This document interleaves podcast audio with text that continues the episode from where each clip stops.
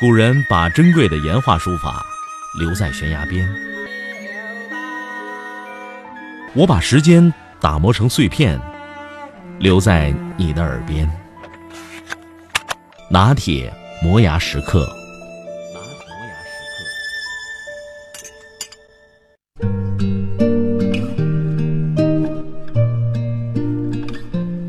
《时代》杂志素有“世界史库”之称，很多政界名流、娱乐界宠儿或者是普通人，大都以登上这个杂志封面为荣。《时代》杂志由美国人亨利·阿尔鲁斯等人创办于1923年，在办刊之初，《时代》杂志就开创性的设计了一个封面人物。第一个封面人物是美国国会议员卡农。自《时代》杂志创刊至今。它的封面上也不乏中国人的身影，比如政治人物有毛泽东、周恩来、邓小平、胡锦涛等等；娱乐明星有巩俐、成龙、李连杰等。此外，还有一些普通人，如中国工人。那么，谁是第一个登上《时代》杂志的中国人呢？这个人，就是北洋军阀吴佩孚。他是一九二四年九月八日《时代》杂志的封面人物。《时代》杂志刊发的文章主要是赞美他的，强调吴佩孚是当时的中国风云人物。吴佩孚，一八七四年出生在山东蓬莱的一个小商人家庭，父亲吴可成依靠祖上传下的安乡杂货店维持生活。一八八零年，六岁的吴佩孚被父亲送到私塾就读，很受老师器重。不幸的是，在他十六岁的时候，吴佩孚的父亲因病去世，家境日渐衰落。一八九六年，吴佩孚高中登州府秀才。悲剧的是，秀才这个功名有了还不足一年，吴佩孚就因为掀翻鸦片台，指责男女同台演戏，被革去了秀才的功名。随后，他辗转来到了北京。一八九八年春天。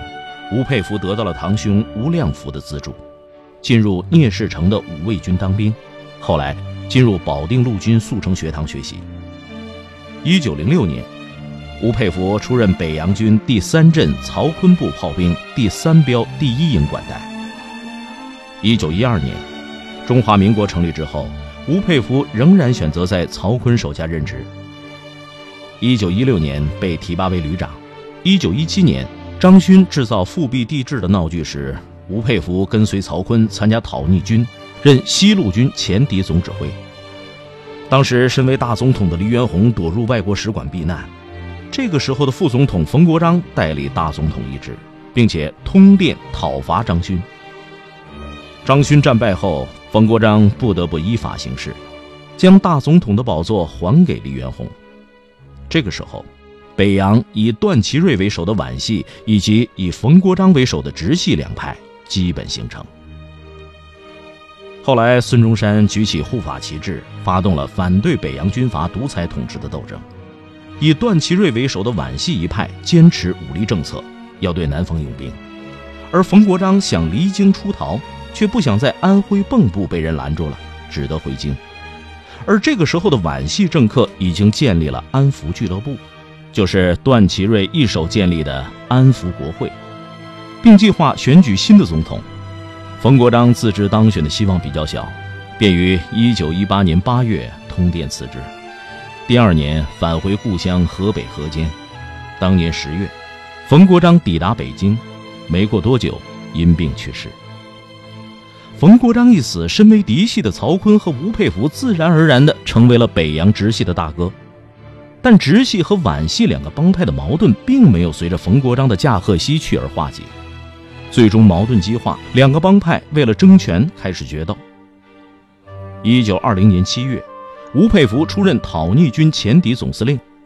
这个时候的北洋军阀的另一个派系奉系也不甘寂寞，过来帮助直系。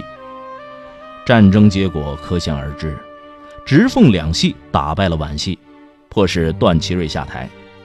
这一战不仅成就了直奉两系，更加成就了吴佩孚。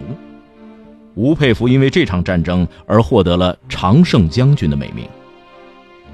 俗话说“一山不容二虎”。后来，直系的吴佩孚与奉系的张作霖的矛盾日益尖锐。到了1922年初，昔日一起谋士的战友为了争夺政权，决定兵戎相见。4月29号，第一次直奉战争爆发。吴佩孚常胜将军的称号，看来真不是浪得虚名。战争以直系大获全胜而告终。在这之后的一段日子里，吴佩孚可谓是春风得意。一九二三年四月，吴佩孚在洛阳大办五十大寿，各省军政要员前往贺寿的有七百多人，连康有为也发来贺电，还送了一副寿联：“牧野阴阳，百岁勋名才一半；洛阳虎踞，八方风雨会中州。”这副寿联把吴佩孚当时的春风得意、不可一世的样子描绘得相当形象。《时代》杂志选吴佩孚做封面，主要是因为当时的江浙战争。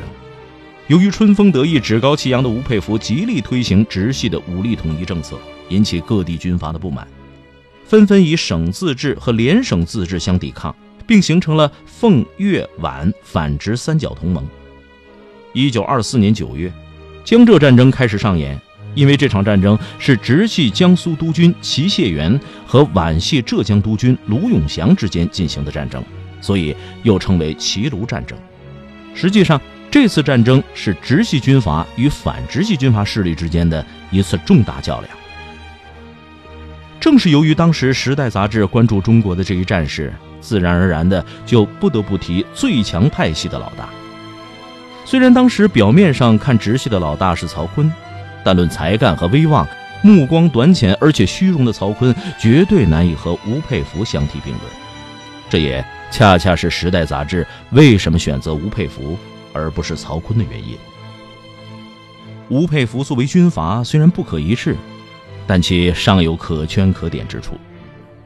单是他恪守的四不原则就值得人们敬佩，那就是不纳妾、不积攒金钱、不留洋、不走租界。最难能可贵的是，吴佩孚坚决不和日本人合作，即便是日本人开出的条件再好，也不愿当汉奸，继续享受荣华富贵。吴佩孚不仅不和日本人合作，在一些公开场合还会发表反对日本侵略的演说。董必武对吴佩孚这种恪守原则、保持血性的举动做出了很高的评价。据说，吴佩孚为了让日本人打消收买他的念头。曾带领日本特务机关长土肥原贤二到一个房间里面，屋里放了一口棺材，棺材前立一个牌位，上面写着“福威上将之灵位”，旁边还有没填写日期的一行字：“中华民国二十年某年某月。”吴佩孚的意思很直白，就是让日本人明白他早已把生死置之度外，别想让他当汉奸。一九三九年十一月，吴佩孚因为吃饭的时候被骨屑伤了牙齿，之后感染。日本特务川本芳太郎介绍一个日本医生为他治疗，但没有痊愈，并于当年年底去世。有人认为是日本牙医受命于土肥原贤二谋杀了吴佩孚，大多数人普遍认可这一说法。值得一提的是，吴佩孚死后，北洋的日本占领军和汉奸政权，甚至连日军侵华最高司令官也参加了公祭仪式，纪念这个始终不肯屈服于他们的所谓“中国最强者”。而华北沦陷区的各省市三日之内均下半旗致哀。抗战胜利以后，为了表彰其能保持晚节，当时的国民政府更是追赠他为陆军一级上将。认为他沦陷时期忠贞不屈、大义凛然、为国陨没，并且成立治丧委员会，对其予以厚葬，这也算是对吴佩孚最大的肯定。